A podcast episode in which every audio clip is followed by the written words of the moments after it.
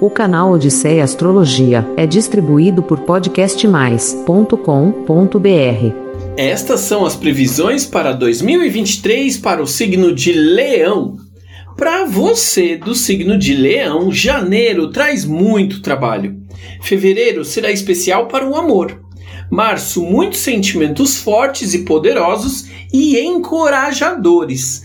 Abril, organize e prepare viagens e estudos. Maio, continua a dedicação para o trabalho. Em junho, encontre os amigos e divirta-se. Em julho, focalize sua espiritualidade e cuide do seu espírito.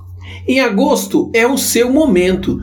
Tome iniciativa para os seus principais objetivos. Em setembro, prepare a fortuna e o dinheiro para um fim de ano de sucesso. Em outubro, organize e implemente os seus projetos e os seus negócios. Novembro, sua família será muito especial para você. E dezembro, filhos e criações serão o centro das suas atenções. Em relação a algumas outras forças que guiam as suas capacidades, algumas influências estarão presentes, junto com essas que eu acabei de falar. Em janeiro e fevereiro, o amor e o futuro serão os principais temas muito emocionais. Em março, cuide dos seus sonhos e da sua intuição. Assim, abra novos caminhos inspirado por pessoas que você admira.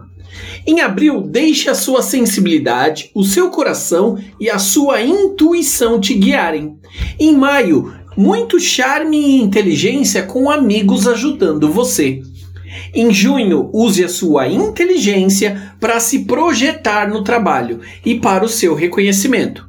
Julho exige espiritualidade, inteligência e disciplina. Agosto traz um climão de amor, parceria e autoconfiança. Setembro é importante para se autoaprimorar e ser disciplinada com os detalhes do seu sucesso. Outubro pode se jogar na autoconfiança, na exuberância, na fé em si mesma e outubro é o mês para dar risada alta.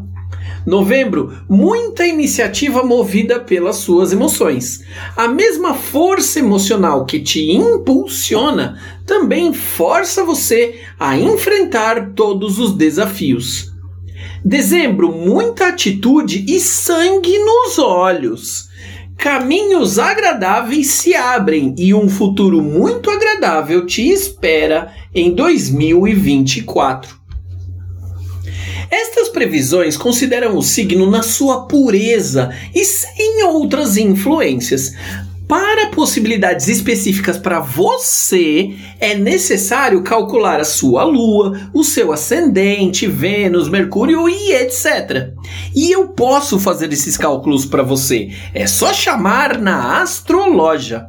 Porque quando você quer encontrar um bom caminho, você usa um mapa. E se você quer o melhor caminho, você usa o mapa astral.